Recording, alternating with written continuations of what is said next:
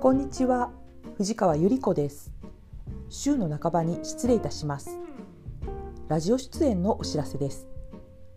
今回再びご縁をいただいて NHK ラジオ番組視覚障害ナビラジオにちょこっと出演いたします。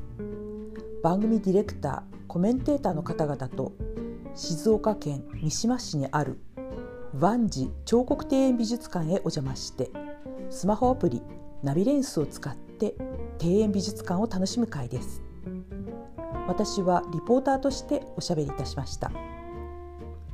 放送は11月27日日曜日午前7時30分から8時。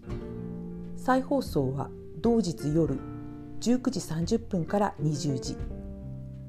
NHK ラジオ第2視覚障害ナビラジオ。今月のトピックス使ってみました。ナビレンス。よろしければどうぞお聞きくださいませ。以上お知らせでした。